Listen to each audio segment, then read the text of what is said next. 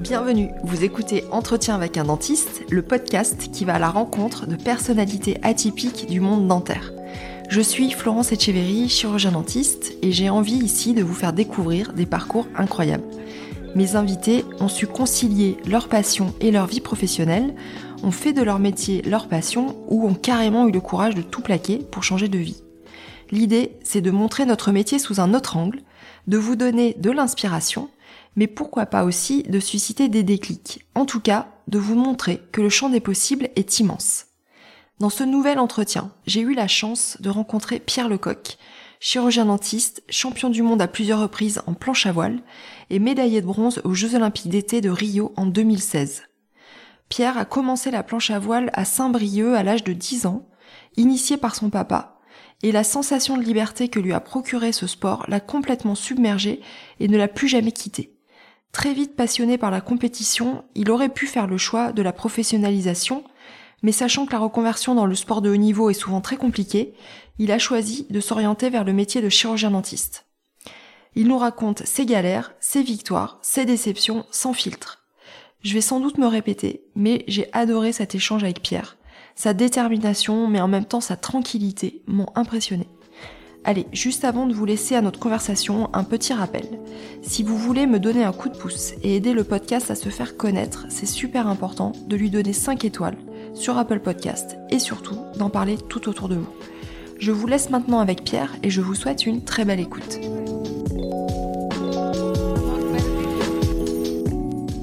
Salut Pierre.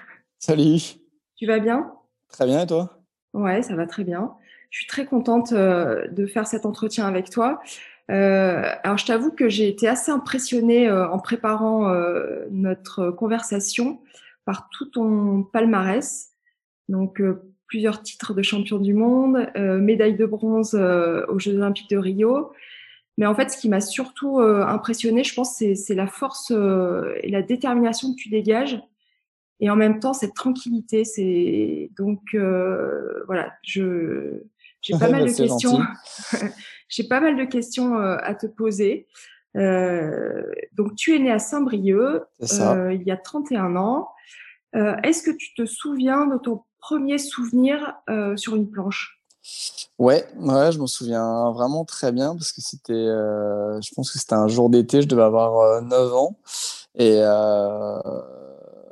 alors, j'ai deux souvenirs parce que j'ai la première fois sur une planche à voile, mais c'était pas moi qui la tenais. J'étais entre les jambes de mon père et je devais avoir, euh, euh, je pense, je devais avoir 6-7 ans. Et c'est vraiment la première fois que, j'ai ressenti l'adrénaline euh, bah, de, de, la vitesse, de, de l'eau qui file sous, sous, les pieds un petit peu. Et, et, ça, c'est vraiment un souvenir marquant parce qu'en fait, mon père a fait beaucoup, beaucoup de planches à voile quand il était jeune aussi. Euh, il a fait beaucoup de championnats. Il, a été, euh, il, a été, il avait été champion de France dans, dans, les années 80. Et du coup, voilà, il avait, il avait toujours cette passion quand j'étais, quand j'étais petit et il m'avait emmené avec lui sur une planche. Donc ça, je m'en, je m'en souviens vraiment comme si c'était hier. Et puis euh, j'ai attendu euh, l'âge de 9 ans pour pouvoir euh, moi-même agripper un wishbone. Et, et ça, c'était un super souvenir aussi. Alors j'ai un souvenir de grosses galères au début parce que la planche à voile, c'est un sport qui est, qui est compliqué. Il faut, faut de la persévérance. ça, c'est vrai que c'est un truc que mon père m'avait tout de suite, m'avait tout de suite prévenu. J'avais été accro aux petites sensations que j'avais pu avoir, mais je, savais que c'était un sport sur lequel euh, rien n'était acquis. Il fallait, euh, euh, il fallait être persévérant parce que c'est un sport où, où sur les, dès, le début, on, tombe, la voile tombe, on passe des heures à la relever, on tombe dans l'eau, il peut faire froid. mais voilà, après, dès que j'ai pu tirer mes bords tout seul, à l'âge de, de 9-10 ans, j'ai vraiment eu euh, ouais, euh, une, une, addiction totale à ce sentiment de, de liberté qu'on a. On est tout seul sur sa planche, sur l'océan, euh, et on n'a que, que 9 ou 10 ans, donc c'est un sentiment qui est, qui est génial. Tu as commencé la, la compétition euh, assez tôt finalement, puisque j'ai à 11 ans? Oui. Ouais, à l'âge de, je pense, 11-12 ans, j'ai fait mes premières compétitions et mon premier championnat de France à l'âge de, de 13 ans. Euh, Donc ouais, c'était des c'était des super souvenirs. vraiment, j'ai adoré la compétition dès le dès le premier instant et et voilà toujours encore. Donc c'est vrai que j'étais fait pour ça, je pense. Et tu as trouvé aussi euh, une sorte de, famille euh, dans, le club où tu étais, puisque je, sais que tu y es toujours euh, encore aujourd'hui. Ouais, j'ai, je pense que ça a fait grandement partie de, mon parcours. j'ai vraiment eu de la chance de tomber dans ce club-là, qui était un, club vraiment familial. Le, directeur à l'époque qui, m'entraînait aussi, qui s'appelle Pierre Gobert, est toujours directeur aujourd'hui, a suivi un, certain nombre de sportifs qui ont, qui ont atteint le, le plus haut niveau. Hein. Euh, notamment Frédéric Dutil qui, qui, qui, qui, est parti en, en course au large, Antoine Oriol qui a été champion du monde de kitesurf, euh, et d'autres d'autres grands noms de, la voile. Il y a Yann Elias aussi qui est, qui est licencié là-bas et c'est vraiment un club à part, je dirais, parce que c'est c'est un tout petit club, euh, voilà, qui avait pas forcément beaucoup de moyens. On n'était pas forcément nombreux, mais par contre il y avait euh, il y avait une, une, super dynamique et un état d'esprit quoi, qui était, euh, qui était vraiment différent du reste et un esprit famille, vraiment un esprit famille. On était tous, euh, tous vraiment potes avant d'être compétiteurs et, ça, c'est un super esprit. Tu as, essayé d'autres d'autres systèmes de voile? Enfin, tu as essayé le 470 ou je sais pas, ou c'est vraiment que la planche? Bah, j'ai attaqué par, euh, par la filière classique de l'optimiste, euh, catamaran, mmh. mais je détestais.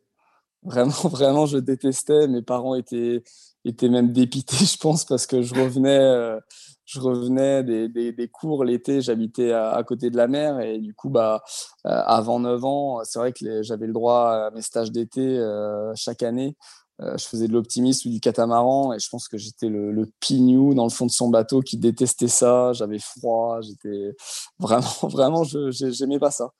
J'aimais pas ça du tout jusqu'à ce que ce que je tombe euh, accroché au wishbone et là c'était c'était différent.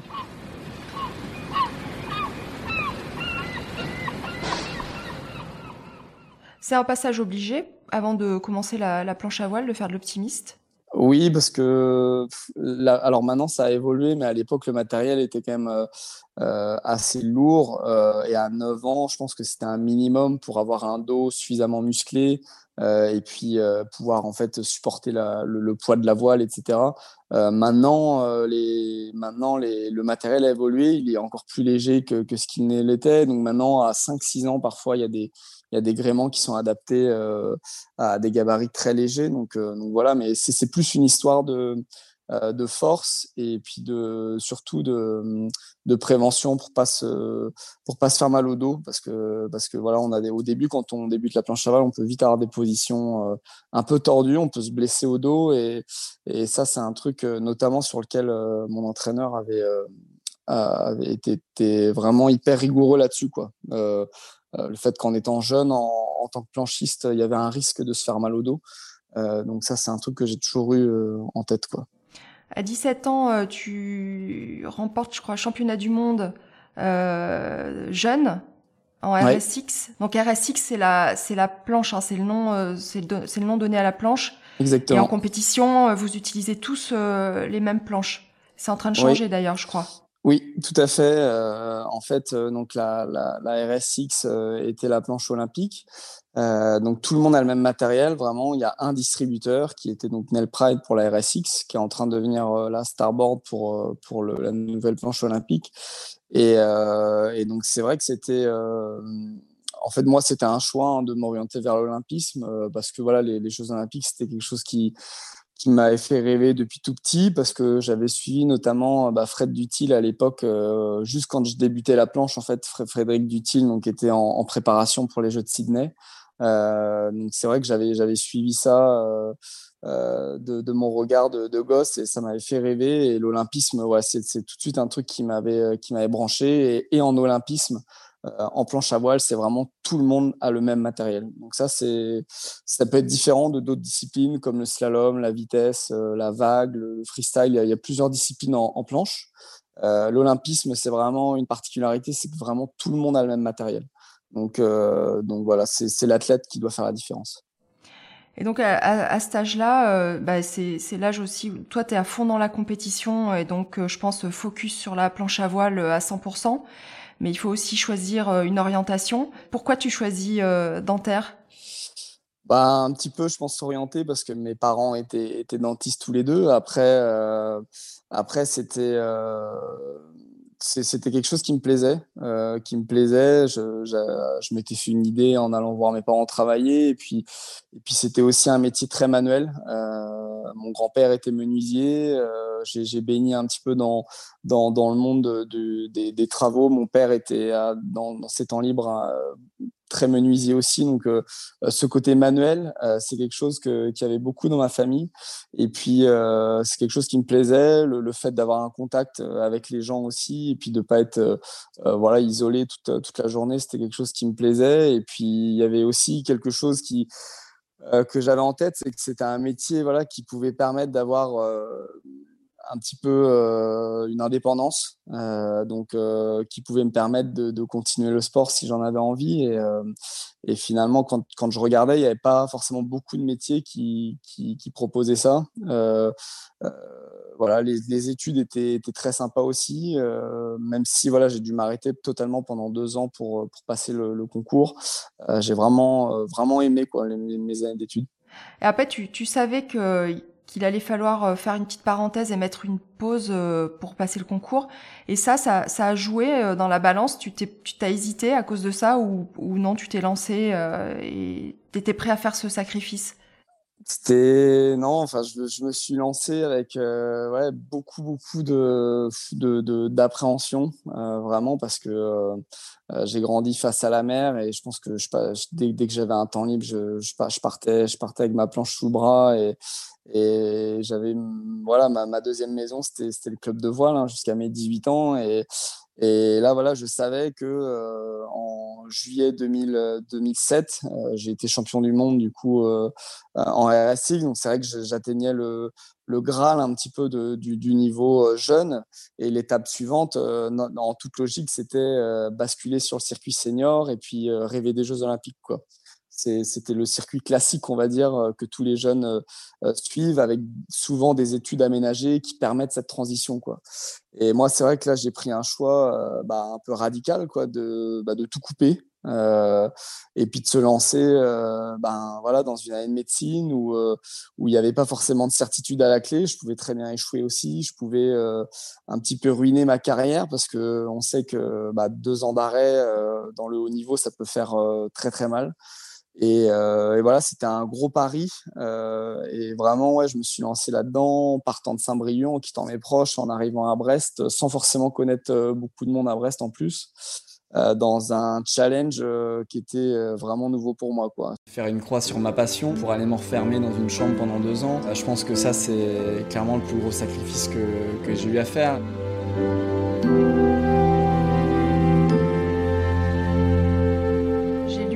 Que la première année, normalement, tu étais classé euh, pour pouvoir l'avoir et il y a eu un, problème de notation. C'est ça? Ouais, c'est ça.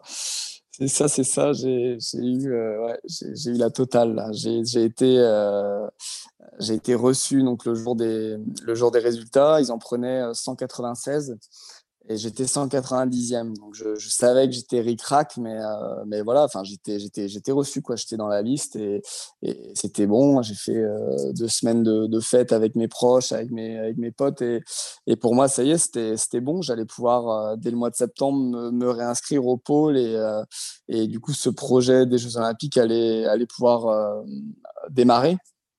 Et finalement deux semaines après coup de téléphone euh, en me disant que bah il y avait eu un problème en rentrant les notes dans un tableur Excel, euh, que ça avait euh, voilà que ça avait modifié un petit peu les classements, mais pas tant que ça, que voilà fallait venir à la fac pour pour être sûr qu'on n'avait pas bougé. Non, non, non, au téléphone ils ont pas voulu me dire parce qu'on était très très peu dans ce cas-là. On a été deux ou trois, je crois. À, à se retrouver de reçus à coller, puisque je suis passé de 190 à, à 204 et du coup euh, à, à 8 places près, donc euh, j'ai été collé quoi.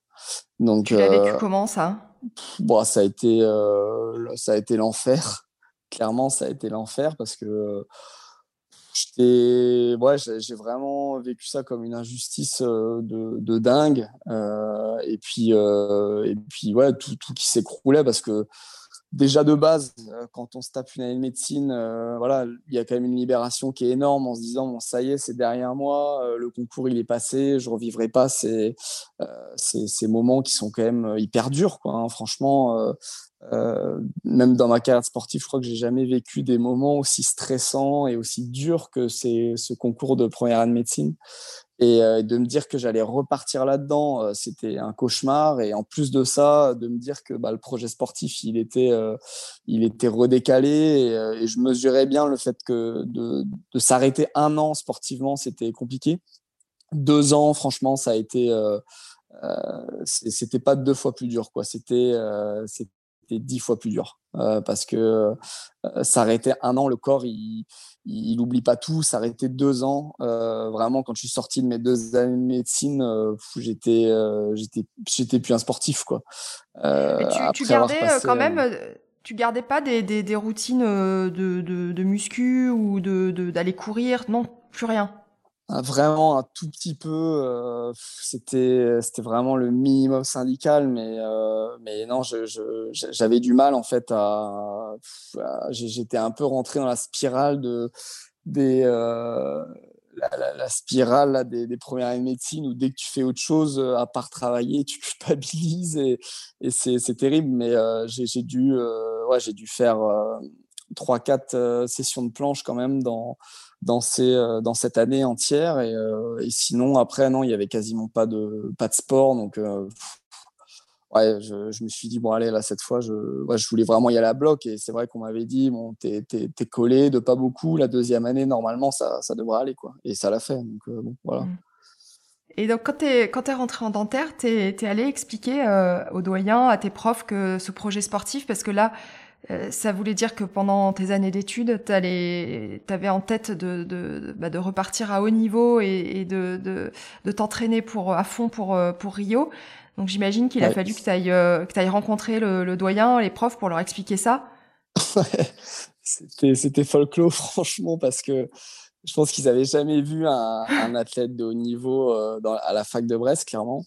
Euh, et, quand je leur disais ça, que je voulais m'entraîner et tout, euh, franchement, ils me prenaient pour un fou. Non, mais je leur disais, mais, euh, voilà, en fait, avec, l'Université de Bretagne occidentale, dans lequel faisait partie la, fac de, de, dentaire, il y avait des aménagements pour les sportifs, notamment la possibilité de dédoubler les années et tout. Donc, je commençais à, leur dire ça. Et ils me disaient, mais Pierre, là, si tu commences à dédoubler tes années, tu es parti pour 12 ans d'études, quoi.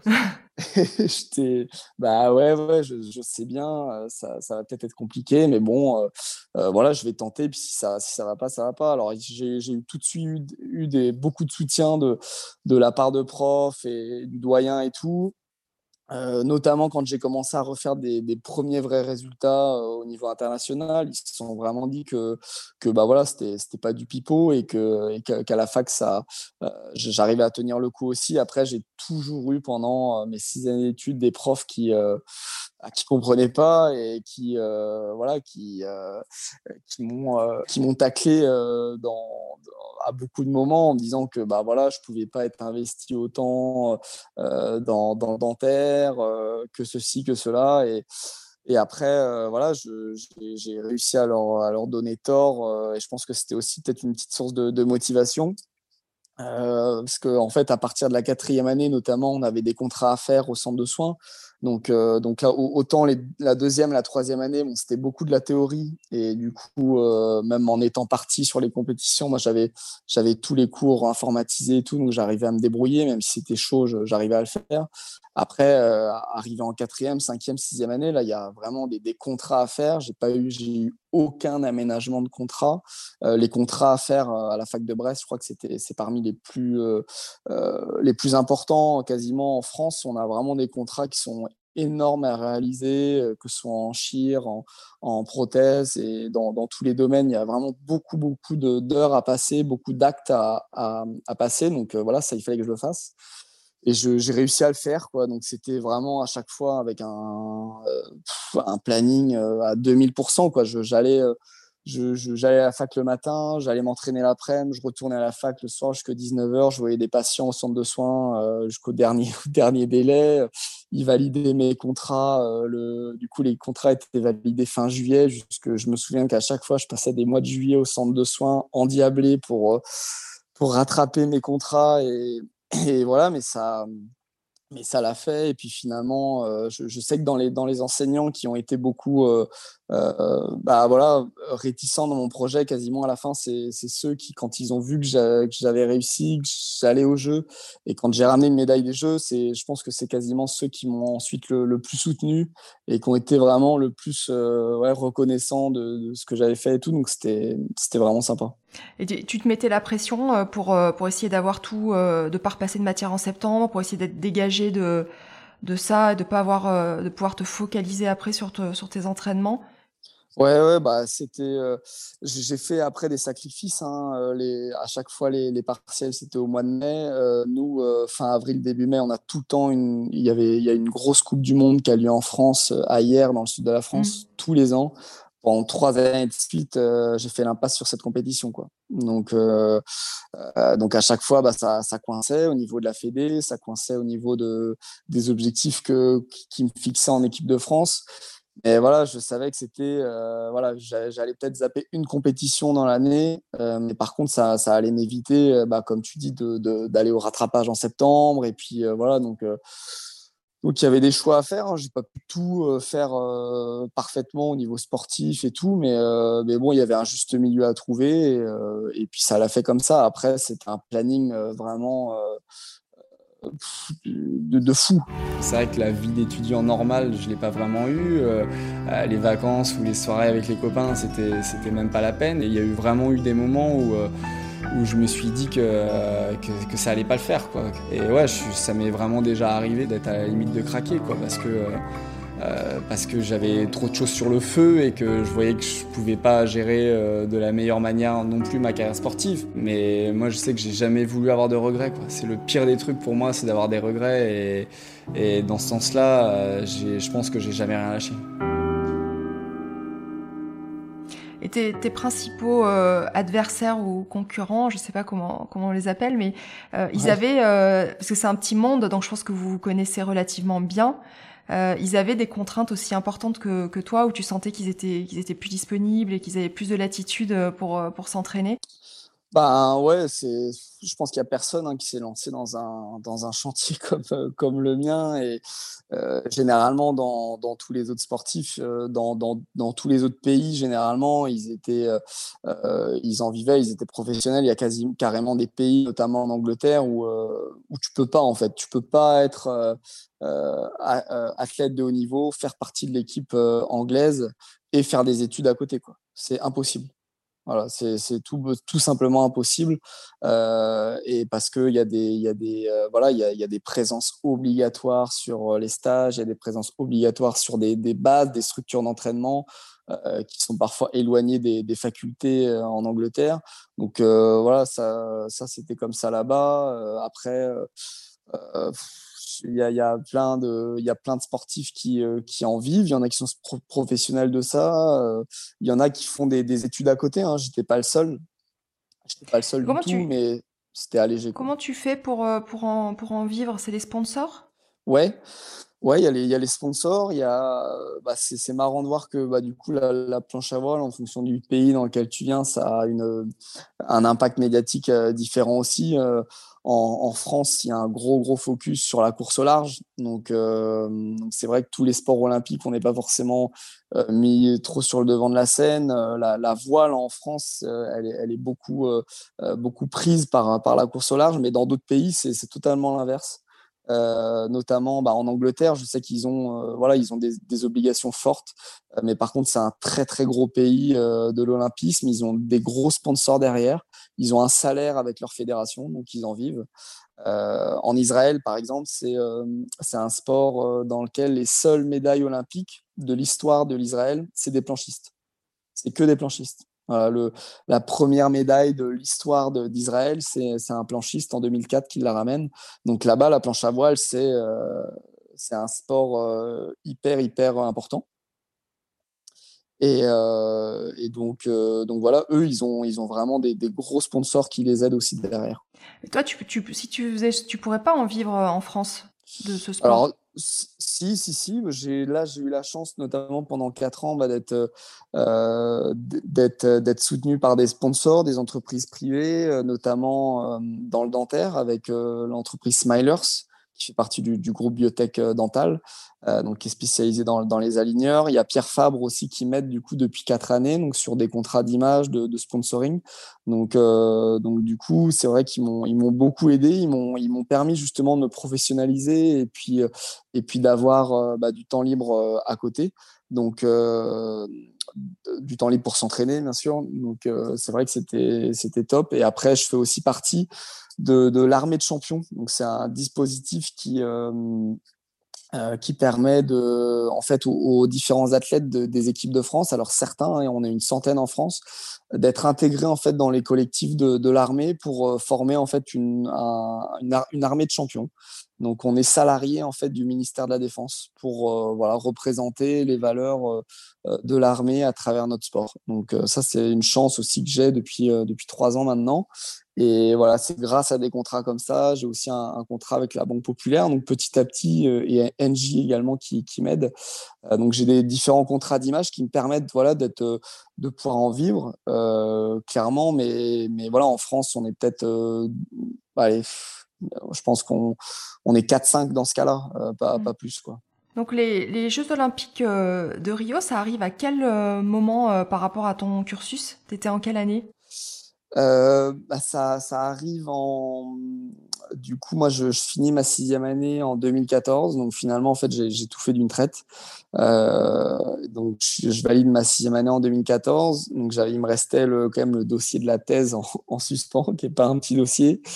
Et, euh, et du coup, je, bah, je, je, me suis en fait, donc j'étais en sixième année. Ensuite, donc je suis rentré en fait en stage actif dans, dans le cabinet de mes parents à Saint-Brieuc.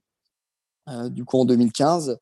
Euh, et puis là, en 2015, je savais que c'était la sélection qui allait se jouer pour les Jeux de Rio. Donc en fait, c'était euh, voilà, il y avait deux options. Soit je, je gagnais la sélection et, et du coup, bah, j'arrêtais temporairement le, le travail pour me focaliser vraiment à bloc sur sur les Jeux. Et puis bah, soit ça le faisait pas et dans ce cas, je continuais je continuais le travail quoi. Donc c'était voilà, j'étais quand même assez assez cool. Ça tombait bien parce que voilà, j'avais plus d'examen, tout était mmh. validé, tout était passé. Il me restait ma thèse euh, mais, euh, mais ça tombait plutôt bien. Et la France consolide hein, ses bons résultats en planche à voile euh, grâce à Pierre Lecoq, le français d'origine de Bretagne. Ça sent très très bon pour le bronze. il a une manœuvre à faire. Il a juste à enrouler cette dernière bouée. C'est ce qu'il est en train de faire en ce moment. il ne reste plus qu'un petit vent de travers et il a une médaille de bronze au bout de ce dernier bord. C'est bon, c'est bon. C'est une médaille de bronze. Pierre Lecoq.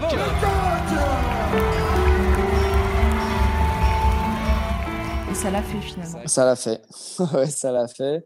Euh, j'ai été champion du monde du coup en 2015 et donc là ça m'a voilà c'est ça Oman et puis du coup ça m'a ouvert les portes du coup de euh, de la sélection au jeu directement. Ouais. Et t'en gardes quel souvenir de, de, cette compétition? Parce que déjà c'est c'est euh, il y a toute la préparation qui dure plusieurs années et puis le, le, le moment l'instant l'instant T tu t'en souviens un petit peu de de, des, de, de, de Oman ou des JO ouais. Des JO, ouais. Euh, ouais des, des, des, JO, bah, c'est vrai que c'est. Euh, euh, J'y allais vraiment avec bah, forcément là, un peu la boule au ventre aussi, hein, avec, avec des yeux de, de, gamin, mais aussi avec un peu la boule au ventre parce que voilà, on ne sait pas quelle sauce on va manger. On, on, voilà, on nous dit très très souvent quand même que les Jeux Olympiques c'est une, une épreuve à part. Euh, il n'y a pas forcément plus de niveau finalement que sur une compétition internationale. Euh, on nous dit même souvent que c'est plus dur d'être champion du monde que d'être euh, euh sportivement parlant euh, que d'être champion olympique parce que sur un championnat du monde, euh, on est 120, on est plusieurs représentants par nation. Euh, il y a des nations comme la France qui sont très très fortes, les Hollandais aussi, les Polonais, à chaque fois qu'ils placent plusieurs mecs dans le top 10 mondial. Et finalement, là aux Jeux Olympiques, on se retrouve à qu'un seul représentant par nation. Donc sur le papier, bah, c'est censé être un peu plus facile. Sauf que voilà, il y a, y, a, y a, toute l'attente qui est là, il y a la pression médiatique, il y a euh, le fait que ce soit une fois tous les quatre ans. Euh, les, on a le, tous les yeux qui sont braqués sur nous, donc ça, c'est clair que ça met, ça met la pression. Je me souviens très bien du premier jour des Jeux où, euh, où voilà, on arrive, on arrive sur l'eau, on était dans un décor euh, totalement magique. Euh, on était, euh, pour une fois, je pense que la, la voile a, eu de la chance parce qu'on était vraiment au cœur de, la ville, euh, de la ville des Jeux Olympiques, ce qui était, ce qui est rarement le cas en voile parce que souvent c'est délocalisé, c'est loin de. À Londres, c'était dans un petit village de pêcheurs à deux heures de Londres. donc là, à Rio, on était au pied du pain de sucre, quoi. On avait le corps, on était entre le Corcovado et le pain de sucre. Et, et, je me souviens que le premier jour, on a eu des conditions, de conditions incroyables de navigation avec du du soleil.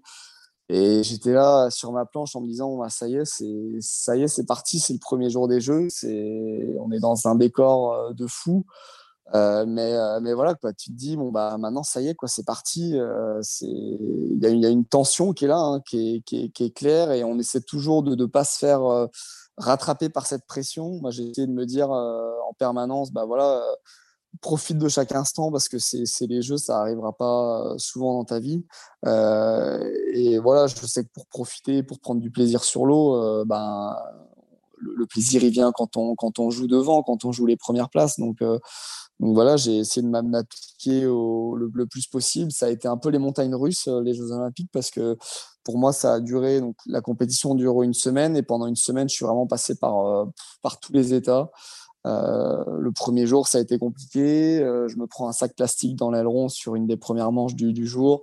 Euh, J'étais pas forcément à la place que, que j'aurais voulu être. Le lendemain, je suis remonté. Le surlendemain, j'ai eu une journée catastrophique. Et l'avant-dernier jour, euh, je fais une remontée, euh, une vraie remontada euh, de, fou où je, partais sur l'eau le matin en me disant que la médaille, elle était, elle était trop loin, c'était plus possible, même s'il restait une journée de course. Et puis finalement, je rentre le soir à terre en me disant que le lendemain, j'allais retourner sur l'eau pour jouer une médaille olympique. Donc, c'était les montagnes russes, totalement. Il était venu pour monter sur le podium et il a atteint son objectif. C'est avec les dents que Pierre Lecoq a été décroché sa médaille de bronze. Une performance car avant cette dernière course, le Briochin pointait à la quatrième place du classement provisoire. Quant aux médailles d'or et d'argent, elles étaient déjà acquises aux Pays-Bas et à la Grande-Bretagne. Pierre Lecoq n'avait donc qu'une petite fenêtre pour espérer cette médaille. Il lui fallait passer devant le Polonais et ne pas se laisser dépasser par le Grec. Tout s'est joué dans les derniers bords, pour la plus grande joie de ses supporters et du skipper François Gabard au commentaire. Et vous êtes seul euh, face à vous-même euh, ou vous êtes entouré euh, Il y a des personnes, des coachs, des préparateurs qui sont là avec vous, qui vous soutiennent, ou même, peut-être entre Français, parce que finalement, vous vous retrouvez tous au même endroit? Ouais, bah alors là, c'était, on avait quand même fait le choix, donc l'équipe de France de voile, d'être dans un hôtel proche de la marina. Euh, on n'a pas fait le choix d'être dans le village olympique. Euh, le village olympique était quand même à deux heures de route, donc en fait, on voulait vraiment euh, limiter ça au maximum. la circulation à Rio, c'était un enfer. Donc on s'était dit, on essaie d'être d'être safe, de, tout faire à pied. Donc on était dans un hôtel proche de la marina et on était vraiment entre voileux avec le staff de l'équipe de France de voile. Euh, des médecins bien évidemment, des kinés. On avait toute une structure de, de récupération voilà, euh, euh présente sur place. Et puis moi, le bonus, en plus de tout ça, c'était bah, ma famille qui était présente.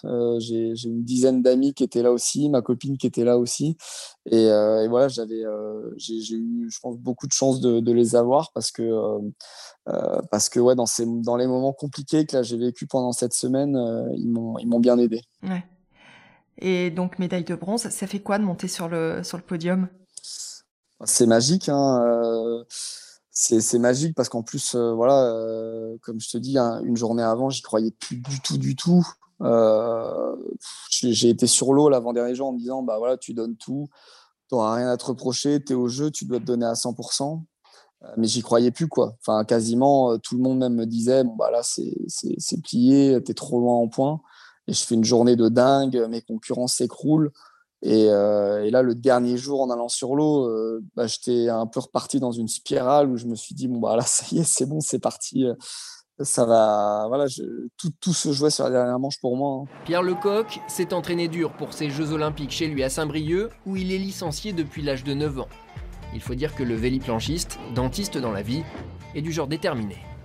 Et, euh, et du coup, voilà, de franchir une d'arrivée euh, devant ma famille, devant mes proches, en, en disant que ça y est, c'était fait, euh, c'était un accomplissement de dingue. Et en fait, ça a été très très vite parce qu'en fait, on se fait un peu happer dans un dans le système des médaillés où on arrive mmh. à terre, il y a un contrôle antidopage. J'ai même pas pu voir mes proches finalement. Euh, on, se retrouve dans tout le système protocolaire euh, des, Jeux Olympiques. Et en fait, finalement, quand je suis remonté sur le podium, bah, c'est le, premier moment où j'ai pu voir mes proches qui étaient juste derrière. donc c'était un moment ouais, qui était incroyable, incroyable c'est indescriptible, c'est hyper intense, euh, c'est des années de travail pour aller chercher cette médaille-là. Et en plus, quand on peut le partager euh, à Rio, euh, sous pain de sucre, enfin sur la plage de. On n'était pas à Copacabana, mais on était, on était voilà, sur une plage de Rio incroyable, dans un décor de fou. On se dit, bon, bah, ouais, là, c'est ça, tous ces sacrifices, là, toutes ces années, euh, c'est vrai que pour vivre des instants comme ça, euh, ça, ça, vaut le coup de le refaire dix fois. Quoi. Et euh, quand tu rentres à, à Saint-Brieuc, tu as, tout un comité d'accueil qui t'attend? Carrément, bah, c'est vrai que là, je me suis rendu compte, en fait, un petit peu en arrivant en France, en atterrissant de, bah, de l'impact des jeux. Et puis, euh, parce que finalement, à Rio, on était dans notre bulle. Euh, moi, je regardais les médias, mais, euh, mais en fait, on est quand même à l'étranger, donc on ne capte pas tout bien ce qui se passe en France. C'est vrai, quand je suis arrivé en France, c'était ouais, c'était une claque quoi, de, de voir la résonance que ça pouvait avoir, une médaille olympique. Et, évidemment, ouais, quand je suis rentré à Saint-Brieuc, on a été refêter ça au club, au club de mes débuts avec avec tout un fan club d'ailleurs qui avait, été créé et tout. Donc c'était vraiment des moments euh, incroyables. Super heureux de vivre ça avec tout le monde. C'est des gens qui m'ont euh, bah, qui m'ont poussé là pendant plein d'années, qui me connaissent pour certains depuis tout petit, qui m'ont suivi à fond. Et, euh, et là, c'est magique de, pouvoir partager ça avec, avec, tous ces gens. Donc ouais, c'est génial de pouvoir vivre ça avec eux. De voir aussi qu'ils ont, ont vraiment vibré à leur manière. Euh, Même d'ici, quoi. C'est incroyable de voir, de voir ça en fait, euh, de voir que vraiment si ça a été. Euh, enfin, ils ont même été hyper émus de voir ça à la télé, ce que j'aurais jamais pu imaginer. Et, du coup, voilà, c'est top. Envie de voir les, les, enfants aussi qui doivent être. c'est vrai que ça, c'était un modèle après pour pour certains de, de, ton club, pour les plus jeunes. Ça doit être chouette aussi de, de partager ça avec eux. C'est génial c'est génial parce que euh, parce que voilà moi je sais que quand j'étais gamin je, regardais les jeux à la télé. J'avais vécu la médaille notamment d'une brestoise Faustine Méret qui a été championne olympique en 2004 j'avais vécu ça en live euh, à la télé et, euh, Faustine je la connaissais bien aussi. Et, c'est vrai que pour moi ça avait été un modèle aussi en quelque sorte. Donc donc c'est vrai que ouais il y a eu une super belle émulation quoi au club et et je pense que bah, ça a peut-être euh, voilà, renforcé des, des, vocations. Il y, a, il y, a, des super espoirs là au club de Saint-Brieuc et euh, des jeunes encore, mais c'est vrai que bah, c'est top de voir qu'on peut euh, voilà, créer, de, créer de la motivation chez les jeunes, créer de l'envie, mmh. c'est génial. Et donc après, il, il a fallu peut-être redescendre un peu pour passer ta thèse, j'imagine. Ouais, ouais c'est clair, là c'était un peu la, la, la, la redescente complètement, la redescente à la, BU pour aller bosser ma thèse. Euh, du coup, j'ai attaqué ça euh, bah, quoi, deux, trois mois après le retour des, des Jeux. Euh, donc, donc ouais, ouais, il a fallu se remettre sur les bancs là, de, de l'école et puis repasser ça. J'ai réussi à trouver un sujet sympa euh, en lien avec le, sport de haut niveau, avec euh, un sujet sur les, tout ce qui est lésions érosives chez, chez les athlètes de haut niveau, euh, bah, lié au bruxisme, voilà, lié au. Le, la piscine aussi, je crois, non le, Oui. le, ouais, le ça, chlore. hein ouais, le chlore. Euh, ça- c'est le ça- chlore qui crée Oui. de l'érosion? Ouais, ouais, ouais, ça, ça bouffe aussi. Et, euh, et tout ce qui est bah, bruxisme, tout ce qui est euh, reflux aussi, reflux euh, euh, gastro-œsophagien, parce qu'en fait, euh, euh, le fait d'être. euh, alors, pour certains sports, notamment les sports couchés, euh, dans le vélo, dans, Mm. euh, en, dans la, en piscine aussi, ça, ça arrive. Euh, enfin voilà, il y avait, il y avait plein de sujets assez intéressants. Donc du coup, j'ai réussi à, à m'intéresser à tout ça là. Et, euh, et du coup, j'ai passé ça en, en mars 2017. Donc euh, vraiment libéré de la fac en mars 2017. Et ça a été un, un super moment parce que du coup, la fac de Brest m'avait m'avait fait un petit, voilà, un petit accueil spécial pour, euh, bah, pour, pour me féliciter aussi de ma médaille et tout. Donc on, a fait une pierre de coups. C'était vraiment un super moment. Ouais, c'est une belle sortie quand même. Ouais, c'était super. ouais. Et donc, bon, tu t'es pas beaucoup reposé pendant, pendant toutes ces années. Euh, après la thèse, tu, tu fais un petit, euh, un petit break, tu profites un peu de la vie? Ouais, ouais, bah, on est parti en fait avec, euh, avec ma copine faire un. euh, voilà, couper. Moi j'avais envie de couper, j'avais pas forcément envie de, de repartir dans la compète à bloc. On est parti trois mois en Asie. Euh, avec un petit, même un petit stage de, de yoga au milieu pour, euh, pour apprendre de, de nouvelles choses. Et ouais, je suis rentré, je suis rentré ouais, au bout de, de 3-4 mois, euh, vidé. Et puis, euh, l'envie de reprendre la compète était, était, bien présent aussi. Et donc, donc voilà, j'étais j'étais prêt pour repartir sur une nouvelle Olympiade. J'aimerais bien que tu nous parles un petit peu là de ce stage. Tu as fait un stage de, de yoga. alors, c'est le yoga Ashtanga. Ashtanga, ouais, c'est ça. Euh, et en plus, c'est un stage euh, qui est, qui est assez intense. Hein. euh, Je crois qu'il y a, il y, a, il y, a, il y a 200 heures de, de stage Mm. et qui, euh, qui aussi est, est qualifiant. C'est-à-dire que à la- tu ressors avec un, un diplôme euh, qui Ouais. est plutôt bien, bien reconnu d'ailleurs. Euh, Ça, tu l'as, tu l'as fait. Euh, tu faisais déjà du yoga avant. Tu, tu l'as fait vraiment dans l'optique aussi de- d'améliorer certaines peut-être euh, performances de en préparation mentale. T'avais Ouais. une idée euh, Ouais. Ouais, ouais, c'était. euh, euh, c'est vrai que je, suis- je suis sorti euh, de.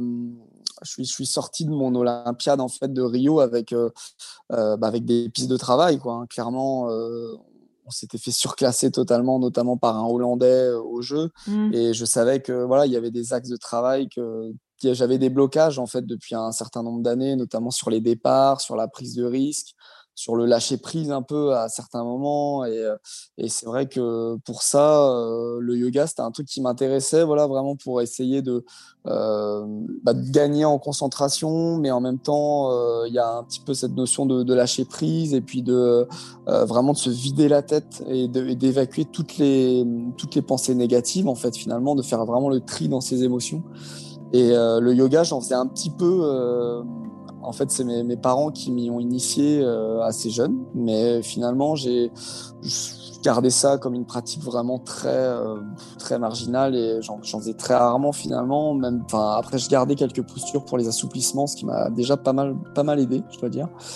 Et euh, mais après, non, c'est plutôt ma, ma copine donc, qui, est, qui est ostéopathe et qui, elle, euh, avait vraiment envie de, de se plonger encore plus dans, le, dans la pratique pour, euh, pour son métier de tous les jours. Et du coup, voilà, je l'ai suivi là-dedans. Donc, euh, j'avais pas du tout l'intention de d'aller chercher un diplôme. Et c'est vrai que je me suis retrouvé dans un, euh, dans un stage bah, ultra intensif de yoga.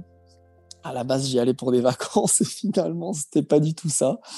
Euh, donc c'était euh, ouais bah, après c'était hyper intéressant euh, c'était très intensif parce que du coup c'était 200 heures euh, 200 heures de yoga où il n'y avait pas forcément que de la pratique mais il y avait aussi savoir euh, bah, savoir être en- enseigné le yoga quoi.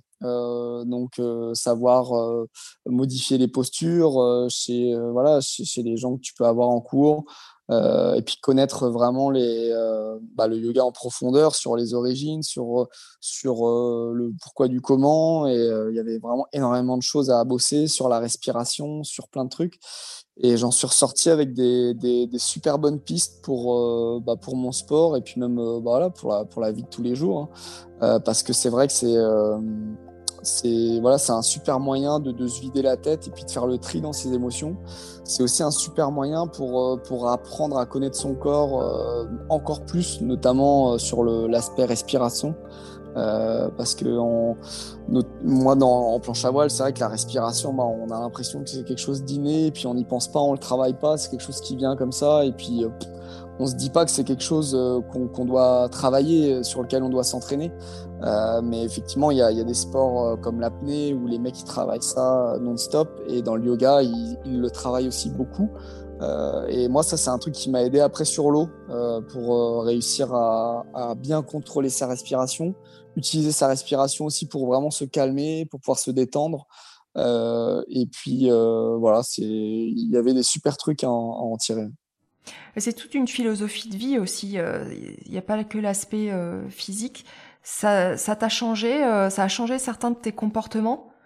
Notamment, je, je, je, lisais par exemple que euh, donc il y a, y a huit euh, euh, il y a huit pratiques essentielles et on parle il parle beaucoup du, comportement et de la non-violence. Euh, ils prennent ils prennent le, le, le végétarisme ou euh, le véganisme. T'es rentré dans tout ça ou, ou t'as as gardé un, pas de recul? C'est franchement j'ai testé. J'ai testé notamment le, bah, le, le régime végétarien.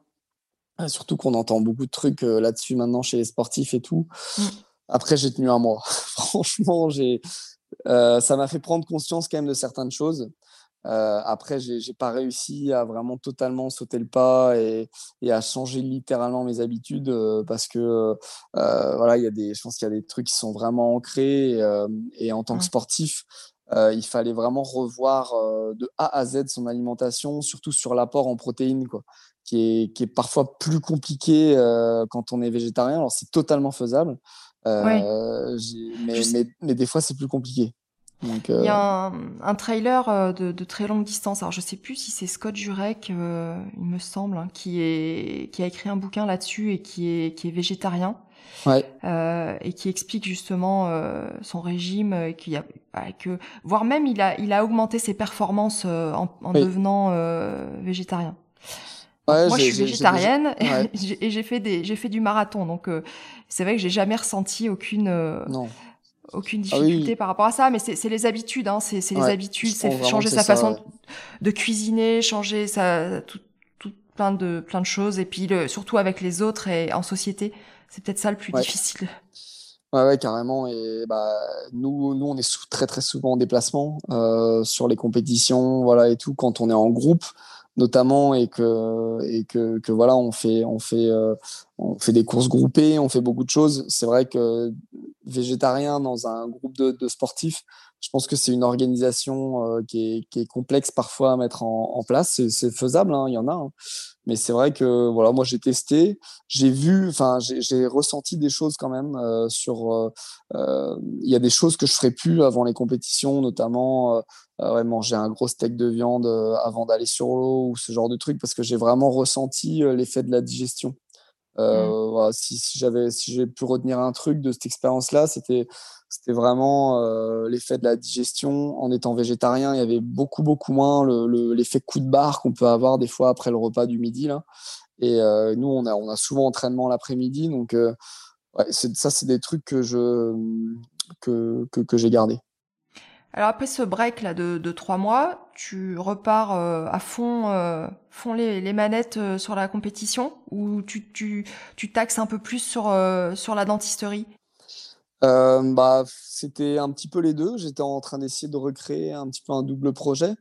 avec avec quand même l'ambition voilà de, de passer un cran en planche euh, j'étais voilà, je revenais des jeux avec euh, avec une médaille, mais le but c'était vraiment d'aller d'aller en chercher une d'une autre couleur et du coup j'ai vraiment essayé de de, euh, bah, de tout mettre en place pour pour y arriver. Donc c'est vrai que j'ai eu beaucoup de chance. De, de, rencontrer bah, les entreprises dans le dentaire. C'était à l'ADF en 2017. J'ai pu rencontrer du coup les, les gens de, de chez Smiler, c'est de, de, Pierre Fab qui qui voilà qui m'ont qui m'ont fait confiance, qui m'ont aidé du coup dans ce projet-là carrément euh, sur un sur quatre ans. Et donc euh, donc voilà, il y avait quand même cette volonté de, de me professionnaliser un peu plus encore, d'avoir plus de moyens. Pour euh, j'ai été chercher un nouveau préparateur physique, j'ai été chercher une préparatrice mentale aussi. donc c'est des, des, trucs qui m'ont permis de bah voilà de, de progresser dans, dans des domaines que j'avais un peu laissé de côté jusque là. Et, après le dentaire, bah, j'ai en fait je, j'avais la chance d'avoir de, la famille qui était dans le, dans le milieu. et du coup, c'est vrai qu'ils ont eu, j'ai eu la possibilité d'avoir un planning un peu sur mesure en, en rentrant sur Saint-Brieuc de temps en temps, travailler quand j'étais en off ou quand j'étais en hors saison. Mais c'est vrai que c'était jamais sur de la durée. C'était, j'allais travailler trois mois par-ci, deux mois par-là. Euh, mais j'ai jamais euh, voilà suivi des plans de traitement sur six mois, sur un an. Euh, du coup, voilà, c'était un petit peu pendant ces quatre années là, le, la petite frustration en allant bosser à chaque fois, en, en voilà, en, pouvant pas forcément suivre sur le long terme les, les gens. Mais, mais voilà, le but c'était quand même de garder un pied dans le dentaire parce que euh, parce que voilà, il y a, y a, quand même un côté manuel qui, est, euh, qui, peut s'oublier. Euh, et voilà, il y a plein de, il y a toute une gestuelle. c'est un métier quand même qu'on peut pas, pas se permettre, je pense, de laisser de côté trop longtemps. donc, donc, ça faisait partie de mon planning sur une année classique. Alors, ce qui est assez marrant, c'est que quand on exerce, je pense, la dentisterie, enfin ce métier depuis plusieurs années, euh, pour beaucoup d'entre nous, c'est quand même un métier assez stressant. Et je lisais que toi, c'était ton moment de, de décompression, c'était un peu ta bulle où tu sortais de, de, de la compétition et, et, de la planche, et c'était un peu ton, ton sas euh, de décompression. J'ai trouvé ça assez marrant. Ouais, c'est totalement vrai parce que euh, parce que je pense que ça, ça me change tellement d'environnement. Euh, j'ai, enfin, j'ai vraiment la sensation en fait d'être bah de, d'être dans une autre vie. Quoi. je rentre de compétition le, le, dimanche, le mardi, je suis au fauteuil à, à soigner des caries. J'ai, j'ai l'impression de plus être le, la même personne en fait. Enfin, c'est assez drôle, mais j'ai l'impression que la compétition, euh, c'était, c'était, euh, voilà, c'était, c'est très très loin de moi. En fait, ça, j'ai vraiment la sensation que ça me coupe totalement euh, dans, euh, bah, dans, dans, ce schéma de compétition qui est parfois lourd, lourd à, à, porter parce que quand on rentre d'une compétition, que ça s'est mal passé, euh, bah, on cogite, on ressasse, on repense à plein de trucs. Euh, euh, on est tout le temps en train de se demander, bon bah qu'est-ce que, ce qui est bien aussi, mais qu'est-ce que je vais faire pour améliorer, voilà, tel ou tel défaut. Comment est-ce que je vais organiser mon planning d'entraînement, etc., etc. Et là, en fait, vraiment, de rentrer dans le dentaire et de de, de, se mettre dans des journées quand même qui sont hyper soutenues. Hein. Euh, c'est vrai mmh. que dans, dans, le métier, il y a, enfin voilà, les, les, journées sont quand même hyper intenses. Il n'y a pas beaucoup de temps pour se poser et pour cogiter. Donc pour moi, ça a toujours été un, ouais, un petit peu un sas de, de décompression, comme tu dis. Et, et, euh, et, quand je sortais de, de mes journées de travail, euh, bah, j'étais reboosté et, et, pleinement mobilisé pour aller m'entraîner le lendemain. C'était un équilibre à, qui, qui m'allait vraiment bien parce que du coup, j'ai testé aussi hein, le, le, côté sportif euh, professionnel entre guillemets où je faisais que ça pendant plusieurs mois euh, sans du tout aller travailler à côté. Et en fait, j'avais un peu la sensation même d'être déconnecté euh, socialement, mmh. d'être dans ma bulle de sportif mais euh, voilà, moi j'ai 31 ans, j'ai beaucoup d'amis qui sont euh, médecins ou, dentistes euh, du coup par, par mes études. Et à la fin de la semaine, quand on disait bon bah ça s'est bien passé ta semaine, qu'est-ce que t'as fait? Bah moi j'ai été au travail, j'ai bossé tous les jours. Et moi j'avais un peu l'impression d'être un ovni à dire bah moi bah, je suis allé m'entraîner, j'ai fait deux heures de vélo là lundi matin, après j'ai eu muscu lundi après, j'ai fait une petite pause j'ai été sur l'eau, c'était top. Euh, je me suis éclaté parce que c'est vrai qu'on a de la chance aussi de faire un sport qui est, qui est, qui est génial, qui est plaisant. Quoi. Et c'est vrai que j'avais un peu l'impression d'être euh, bah, d'être déphasé euh, par rapport à, tous mes potes, euh, d'être dans une bulle un peu de, de sportif de haut niveau qui est, qui, est, qui, est, des fois, je trouve, un peu pesante. et du coup, c'est vrai que le dentaire, moi, ça m'a vachement, vachement aidé pour bah voilà, pour, pour décompresser, pour voir autre chose. Et même dans mes études, euh, je pense que ça a été vraiment euh, finalement une force. Et puis je pense aussi que quand on est capable de, bah, de gérer plusieurs choses à la fois, à chaque fois que j'ai dû ensuite me focaliser uniquement sur le sport parce qu'il y avait une compétition hyper importante et que pendant un mois ou deux, il fallait que je sois focus à bloc sur le sport, bah, je pense que quand on est habitué à faire plusieurs choses en même temps et qu'on se refocalise sur une seule chose, c'est plus facile aussi. Quoi. Donc, euh... ça te permet de relativiser, c'est-à-dire que tu te dis finalement, euh, bon, le sport c'est ta vie, on, on, le sent, mais euh, quelque part, tu as, cette, as cette issue et tu as une autre passion qui est ce métier et puis qui, a, qui est un chouette métier qui te permet aussi de relativiser, de dire bah, finalement un jour le, la compétition ça sera derrière moi, mais j'aurai j'aurai ce, ce, ce, métier qui est quand même passionnant, il faut bien le dire clairement et puis la, et puis la sensation aussi de, bah, de rendre service euh, de rendre service aux gens et puis d'avoir vraiment un rôle à jouer dans, dans la société autre que porter les couleurs de la France parce que c'est vrai que c'est euh, un honneur hein, d'aller sur toutes les compétitions et puis de porter les, les couleurs de la France euh, mais euh, mais voilà, je trouve que c'est aussi gratifiant d'avoir un rôle à jouer dans la société. Euh, en tant que dentiste, voilà, on, on sauve pas des vies, mais on a quand même, euh, euh, voilà, c'est un service euh, qui est, rendu, un service qui est, indispensable. Et, vraiment, la sensation de, voilà, cette sensation de servir à quelque chose aussi, je trouve qu'elle est, elle est, hyper importante. Et puis, et puis, comme tu dis, ouais, j'ai toujours, toujours eu dans un coin de ma tête de me dire que bah, je n'étais pas en train de jouer ma vie sur le sport. Quoi. que voilà, si ça s'arrêtait demain, voilà, financièrement, je serais pas euh, dans la galère. Euh, je, je pourrais rebondir sur, euh, sur un métier qui est, qui est sûr quand même. c'est une des chances, c'est qu'il y a du boulot quand même dans beaucoup d'endroits en tant que dentiste.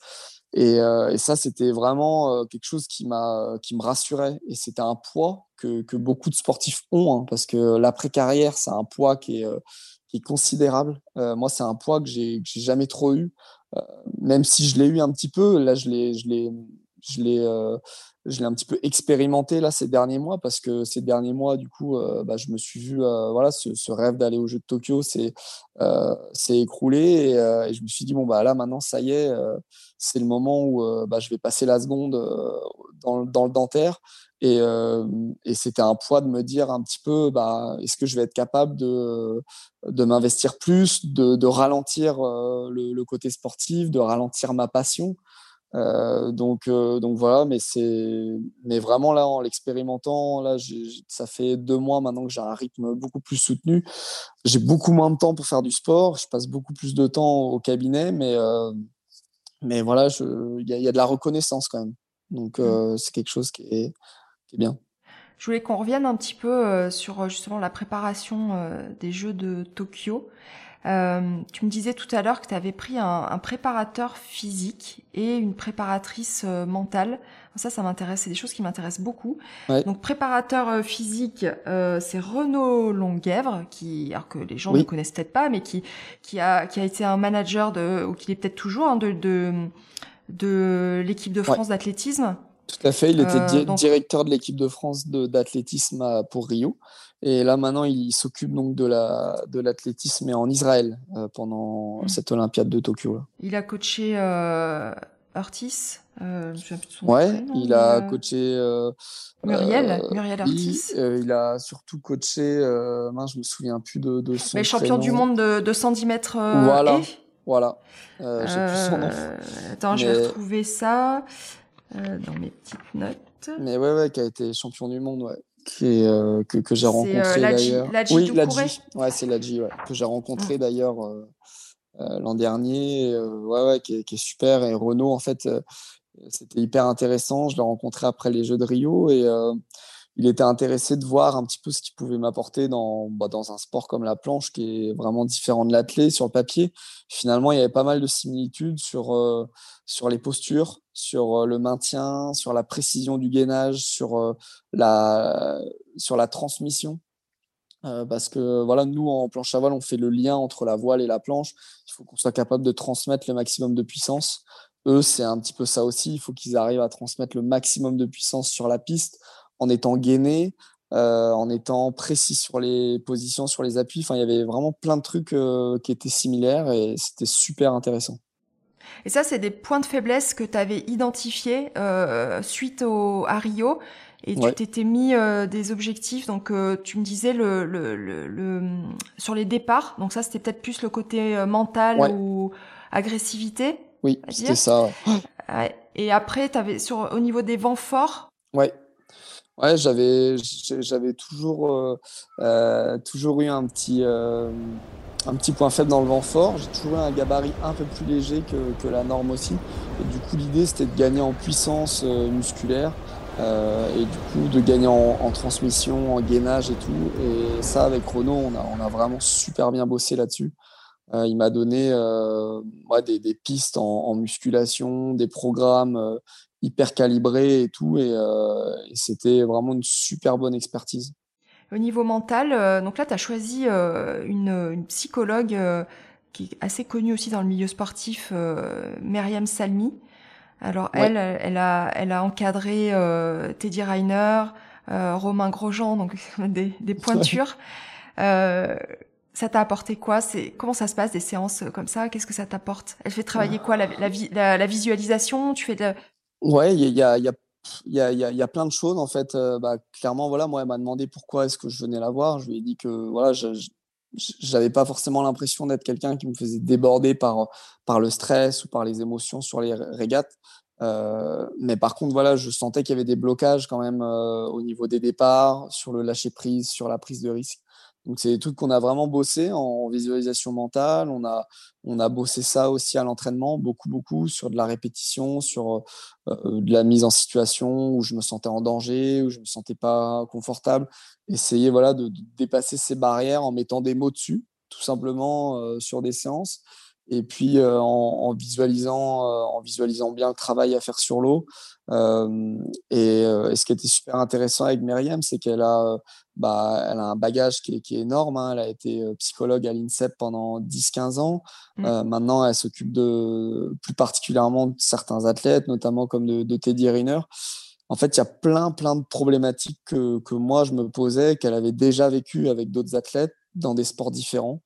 Euh, et franchement, à chaque fois, il y avait une, ouais, elle avait une réponse, elle avait une, une analyse à donner. Euh, et en fait, ça faisait du bien de, de voir aussi que bah, d'autres athlètes euh, avaient ces mêmes problématiques, de voir comment ils avaient fait pour, euh, pour y remédier.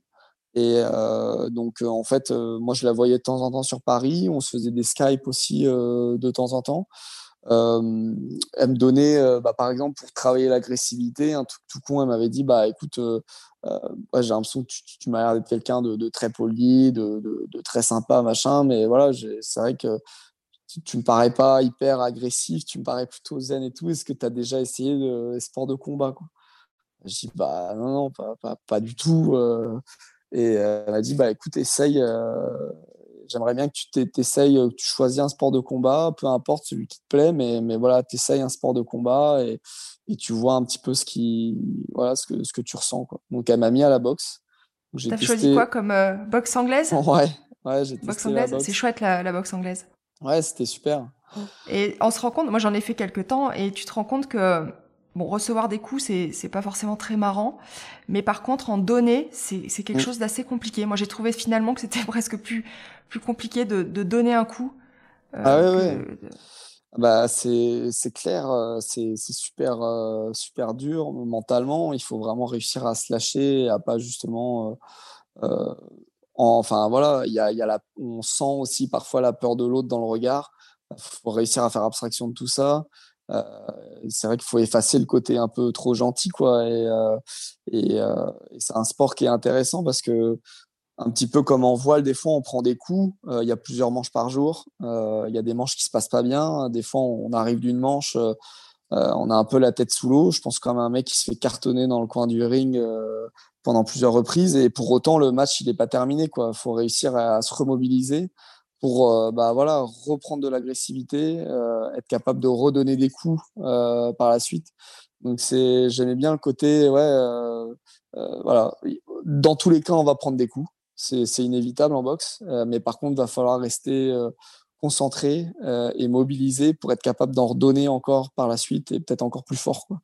Et, et ça, c'est un truc que, que je sentais sur l'eau, des fois quand quand ça partait mal sur notamment des départs où je me sentais pas en confiance, ça partait mal et, là je plongeais dans une spirale infernale euh, toute la journée quoi.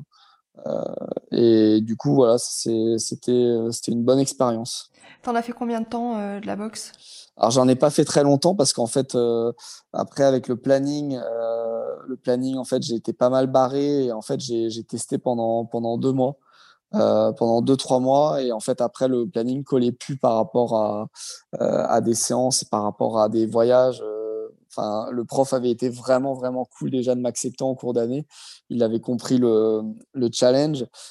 Mais après, je revenais une fois toutes les, toutes les trois semaines. J'étais pas, j'étais pas un, élève modèle, mais c'était hyper intéressant, même si j'en ai pas fait beaucoup. Euh, L'idée, c'était pas de devenir boxeur mmh. professionnel. Oui, c'était d'expérimenter. Ouais, ouais. Et on sent que pour, pour, pour Tokyo, tu étais hyper euh, préparé, tu étais, bien plus préparé certainement que, que pour Rio. Ouais, euh, donc déjà, physiquement, euh, mentalement, tu avais réussi à, à, analyser tes points faibles et, euh, et à les travailler. Euh, comment tu analyses les choses? Qu'est-ce qui s'est passé C'est pas forcément un problème de ton ressort. Il y a eu un problème aussi de communication sur, sur la sur euh, le prérequis, c'est ça? Un petit peu. Il y a eu plusieurs choses. Bon, après, on savait qu'en fait, on allait être euh, observé. Euh, en fait, il y, a un comité de sélection qui, qui est en place depuis plusieurs années. On le connaît, nous, depuis plusieurs années. il est constitué de trois personnes. Et, et en fait, on, sait que ce comité de sélection, il, il a le dernier mot. Euh, on sait à l'avance que le processus de sélection en France en voile, il n'est pas mathématique. Euh, donc, euh, donc ça, c'est une chose. On sait que c'est un, un, comité qui se réunit et qui décide de celui qui va envoyer. C'est pas c'est pas mathématique. Il n'y a pas une règle. Celui qui fait tant. Enfin, il y a y a, qu'une seule. Alors, il seule manière de rendre la chose mathématique, c'est d'être champion du monde l'année avant les Jeux. Voilà, c'est la seule manière, c'est ce que j'avais fait en fait euh, pour Rio. Euh, c'est la seule manière de clore le débat et de faire, euh, enfin voilà, d'outrepasser en fait le comité de sélection. Dès lors qu'il n'y a pas de Français champion du monde, en fait, c'est un comité de sélection qui se réunit et du coup qui doit décider de, de, l'athlète qui va au jeu. Euh, alors ce comité de sélection, il est en place, comme je te disais, depuis plusieurs années. C'est un comité qui vient nous observer sur, sur beaucoup d'épreuves. Euh, il y a des épreuves notamment qui sont à importance euh, supérieure. Euh, c'est les épreuves, toutes les épreuves chaque année. Donc il y a les, championnats du monde qui sont très importants et il y a aussi les épreuves sur le plan d'eau des Jeux Olympiques. puisque nous, en fait, on a, on a la chance d'aller en amont quoi, sur le plan d'eau des Jeux à Tokyo. On y va depuis 2017. Donc, on a eu la, la, la chance de, de se confronter là-bas, tous les Français.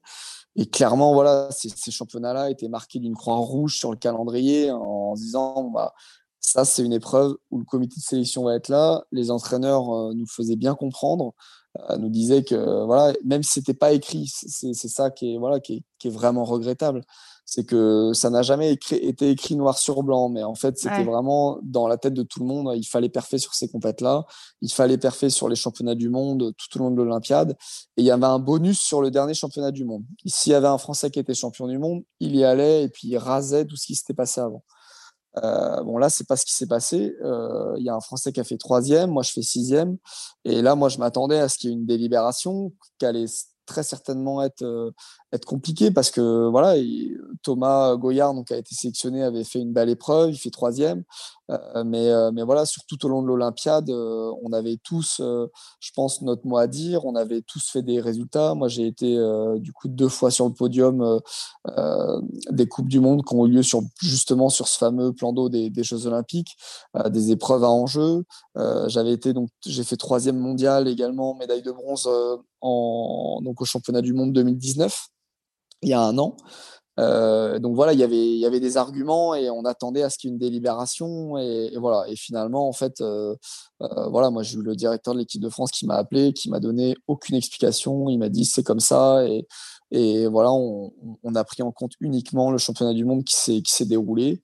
point barre. Donc ah donc voilà, euh, euh, la réalité des choses. Après, euh, là-dedans, là-dedans, voilà, ce qui est, dommage, c'est qu'en fait, ce soit un système qui soit sujet à interprétation. Chacun a son interprétation et, du coup voilà, c'est dommage de, sortir de là avec avec beaucoup d'amertume forcément parce que moi je m'attendais à minima à ce qui est voilà des explications à ce qui est euh, à ce qu'on à ce qu'on a un compte rendu. S'il y a un comité qui se réunit, on a un compte rendu. C'est d'ailleurs euh, un point sur lequel le président de la Fédération française de voile m'a appelé, s'est engagé oralement à me faire à, à, nous réunir tous les trois pour nous expliquer ce qui s'était dit et sur quoi s'était basé le choix.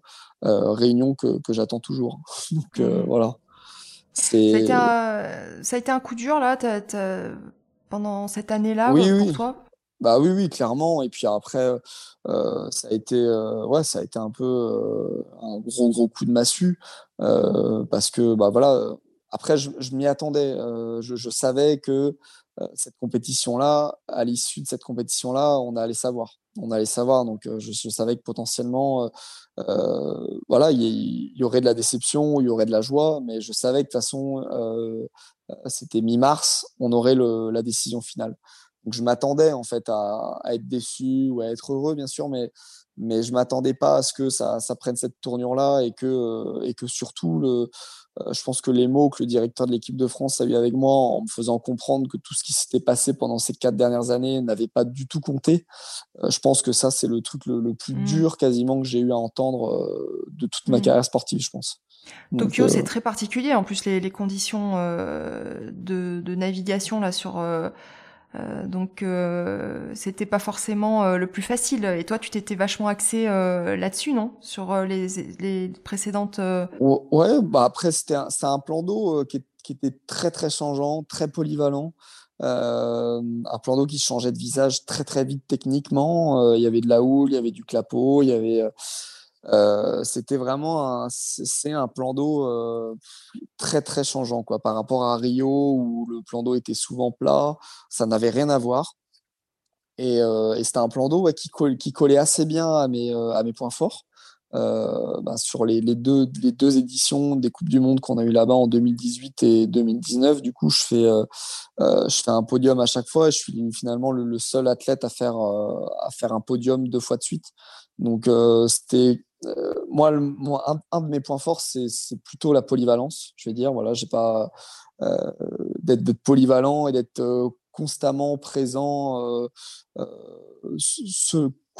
quelles que soient les conditions. C'est vraiment une force. Parce Il y a des athlètes qui sont très très spécialisés dans le vent fort, d'autres qui sont plus spécialisés dans le petit temps. Enfin, chaque athlète a des spécialités sur le circuit.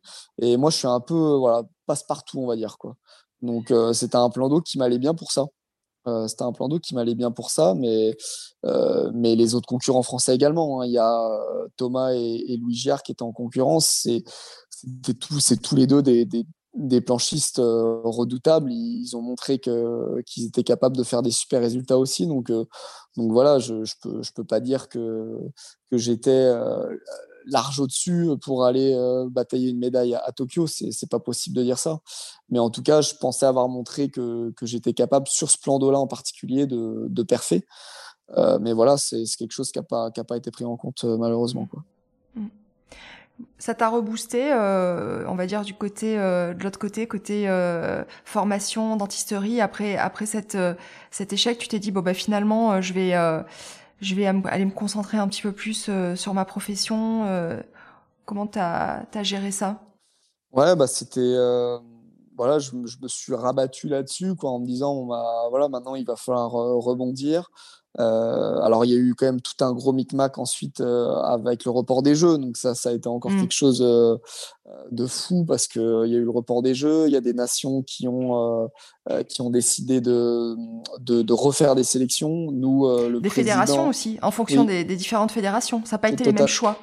Non, pas du tout. Du tout. Donc, nous, on s'attendait à ce qu'il y ait un dialogue là-dessus aussi. Euh, le président de la Fédé s'était positionné dans les médias en disant qu'ils allaient revoir les choses. Finalement, silence radio euh, avec la Fédé et, euh, finalement, donc pas de, pas du tout de nouvelles directives. Il restait sur sur les sélectionnés. Donc, donc à partir de ce moment-là, ouais, bon, bah, moi, j'ai vraiment tourné la page et puis et puis j'ai essayé de de construire bah, voilà mon avenir professionnel parce que c'est vrai que dans tous les cas, il y aurait eu Tokyo ou pas, j'avais vraiment envie aussi de, passer à autre chose et puis de, rentrer dans le monde professionnel. Euh, je vois tous mes, amis là, qui, sont, euh, qui sont soit dans le dentaire, soit dans la médecine, qui sont en train de monter des projets. C'est aussi, des, voilà, c'est aussi les années dans lesquelles il euh, faut se lancer et c'est quelque chose qui me motive beaucoup.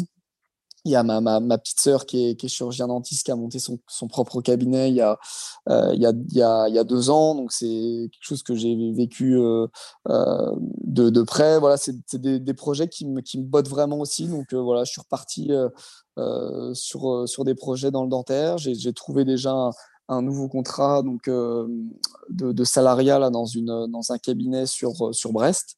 Euh, pour le moment. Et puis, et puis voilà, je vais voir un petit peu où ça me, où ça me mène. Et puis c'est sûr qu'à long terme, euh, ouais, je pense que j'aimerais bien créer ma, ma, propre structure. Il y a des spécialités qui, qui t'attirent euh, plus que d'autres? Euh, pas pour le moment, pas vraiment. Après, j'ai vraiment envie de, euh, je pense, d'aller voir dans, dans, tous les domaines. J'aimerais bien, je pense, me former en, en implanto. Euh, j'ai avec en fait un de mes sponsors, du coup Smilers, là, qui est spécialisé dans les, dans les gouttières d'alignement dentaire. Euh, j'ai fait une formation avec eux, c'est quelque chose qui m'avait beaucoup plu aussi. Euh, donc euh, voilà. Faire de l'interception, c'est ça? Tu, ah Oui, alors ouais. alors il y a, y a, ça d'une part, ouais, euh, ça c'est ma, ma sœur qui s'est qui s'est mis beaucoup là-dedans dans l'interception et c'est vrai que c'est quelque chose que, que je trouve génial chez, chez les, chez, les, jeunes enfants. Et puis il y a aussi tout ce qui est gouttière d'alignement dentaire, là plus sur l'esthétique, euh, style euh, gouttière. Euh, bah, y a, voilà, il y a une marque qui est assez connue, c'est un, et aux États-Unis, Invisalign, ouais, voilà, c'est mmh. ça. Et donc, du coup, en France, il y a, y a Smilers, là, qui m'a épaulé pendant quatre années et, avec qui je pense que j'aimerais bien continuer à travailler euh, dans, dans, ce domaine-là, leur renvoyer la balle euh, cette fois. Donc, euh, donc ça, c'est un truc qui peut me, qui peut me botter. Maintenant, pour le moment, je suis content, vraiment très content de faire de l'omnipratique et, et, euh, et, voilà, je ne peux pas dire que j'ai eu des grosses, grosses années de travail derrière moi là depuis cinq ans. Donc, euh, je vais essayer de, voilà, déjà de faire de l'omnipratique, de faire le tour de, de, pas mal de choses, de pas mal de, petites emmerdes qu'on peut avoir dans le, dans le métier avant de, avant, de se, avant de se positionner sur autre chose. Tu as repris un peu euh, la, compétition cet été, ça s'est reparti quand même? Ouais, bah, en fait, donc là, maintenant, le support olympique alors, euh, va changer pour les, les, Jeux de Paris 2024. Et c'est vrai que euh, c'est un nouveau support. C'est le foil. Euh, mmh. Voilà, c'est ça. Donc, ça n'a rien à voir. C'est un petit peu révolutionnaire pour, pour tout le monde parce que du coup, maintenant, on vole. Donc, euh, donc c'est un nouveau, un nouveau sport pour, pour tout le monde. Il faut tout réapprendre. Et ça, c'est un truc qui est, qui est passionnant à vivre. Euh, parce que voilà, on repart tous un petit peu de zéro. La RSX qui était en, qui était en place, là, ça faisait dix ans que moi je naviguais dessus. Donc, euh, je ne vais pas dire qu'à la fin, je la connaissais euh, par cœur, mais, mais presque. Il y avait quand même un petit peu de lassitude qui, s'était installée. Et, là, c'est génial. Quoi. On repart tous sur un nouveau matériel qu'il faut découvrir. tout le monde a encore une fois le même matériel et c'est à celui qui va trouver la recette pour faire avancer le matériel le plus vite possible. Donc c'est top. Et donc j'ai eu avec la fédération quand même un, pack euh, pour, euh, bah voilà, pour essayer, pour voir un petit peu si ça me plaisait ou quoi. Et donc là, j'ai participé à un premier, euh, enfin, ça devait être un championnat du monde, mais finalement, ça a été déclassé en, en raison du contexte. Mais il y avait une compétition, du coup, il y a, il y a trois semaines au, au lac de Garde en Italie une première compétition internationale et euh, donc j'ai participé à cette compétition.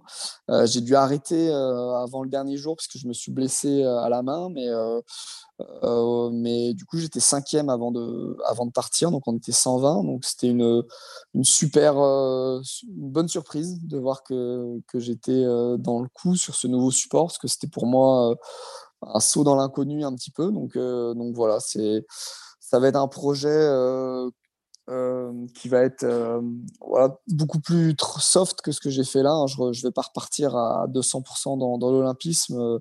Euh, voilà, l'idée, voilà, c'est de, m'investir plus dans mon métier. Et, si je peux arriver à garder une ou deux grosses compétitions dans l'année, je pense que ce sera des, des beaux challenges. Donc, je vais essayer de mettre ça en place. voilà, chaque année de de viser championnat d'Europe, championnat du monde, de ne pas parcourir le monde entier à faire le, le circuit, mais mais de se garder des petits challenges sportifs, euh, voilà, c'est un truc euh, que, que, que, je pense que je vais, je vais en avoir besoin. Enfin, là, je suis incapable de. Tu te vois pas arrêter? Non, non, là, c'est trop tôt. Là.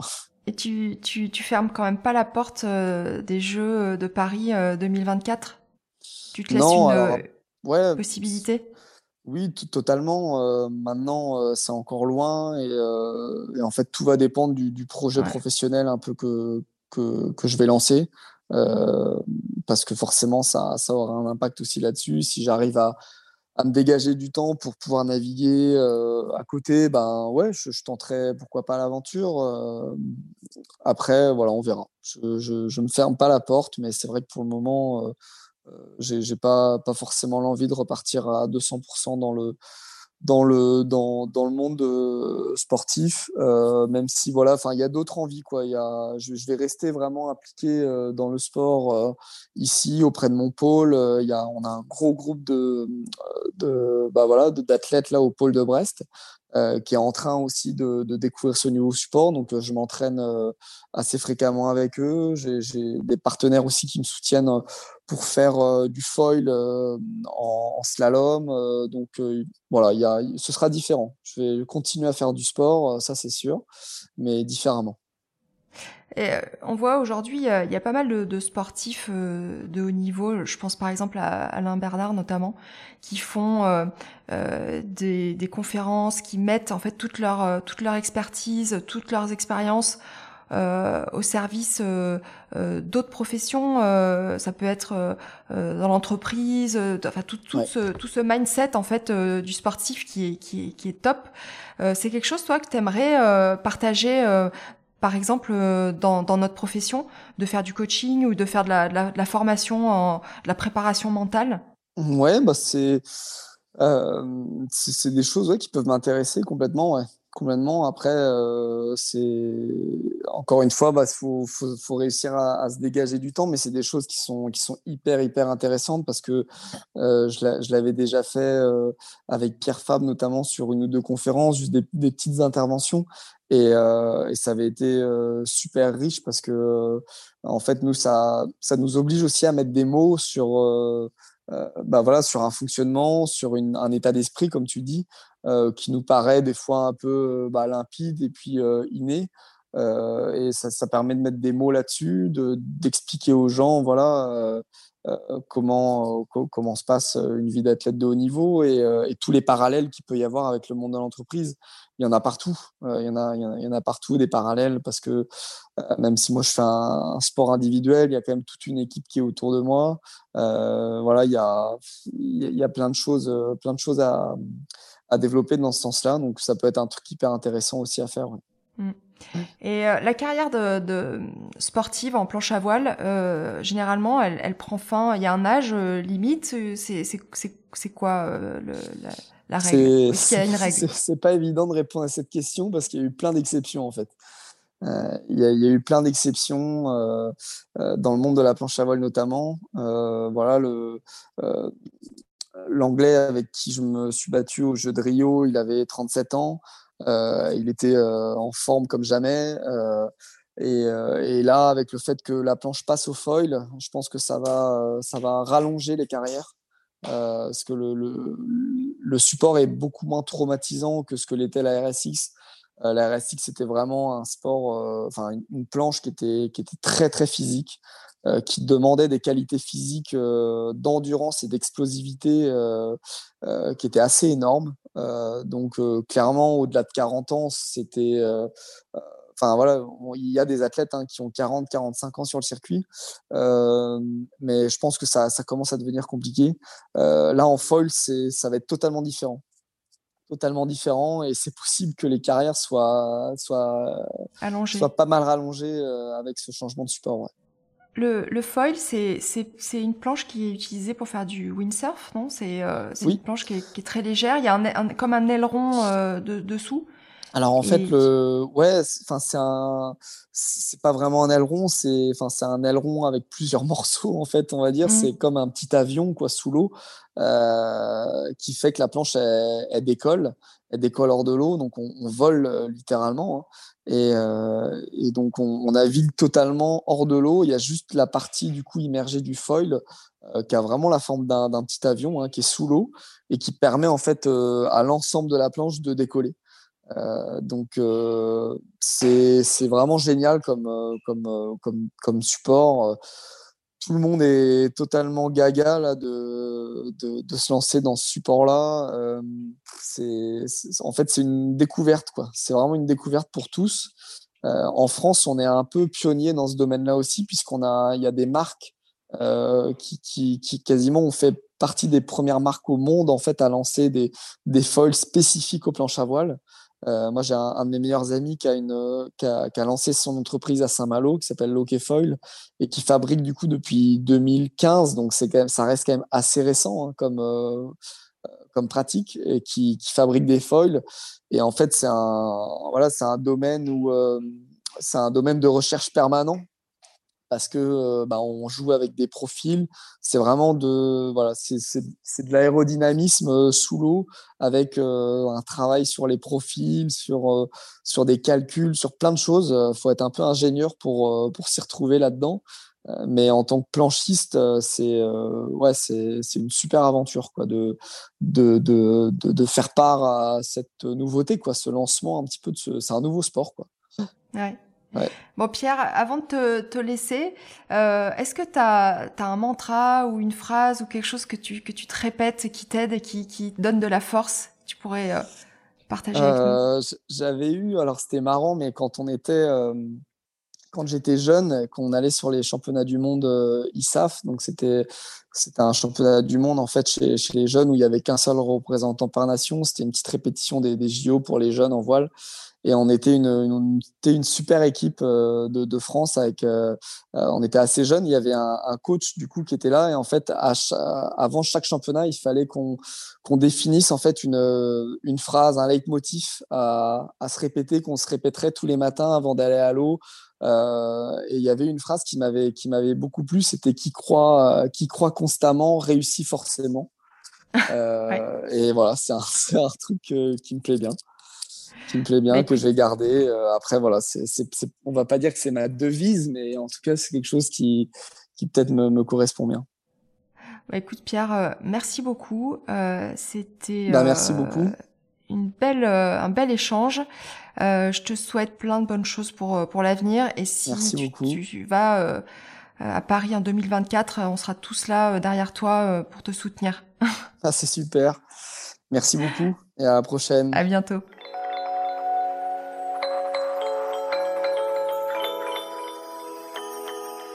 Voilà, cet épisode est terminé. Merci d'avoir écouté jusqu'au bout, mais a priori si vous êtes arrivé jusque-là, c'est qu'il vous a plu. Encore une fois, merci à Pauline Bussy qui nous a concocté un magnifique montage très immersif. N'hésitez pas à me dire si vous avez aimé en me laissant vos commentaires sur les réseaux sociaux ou directement sur le site internet. Et comme toujours, je vous mettrai tous les liens évoqués dans l'épisode. Pour être informé des prochaines diffusions, n'oubliez pas de vous abonner à la newsletter d'entretien avec un dentiste et au podcast sur la plateforme d'écoute de votre choix. Deezer, Spotify, Apple Podcast et il y en a plein d'autres. La musique du générique Soul Blue Tango et de Monica. Je vous dis à bientôt, je vous retrouve très vite pour un nouvel épisode.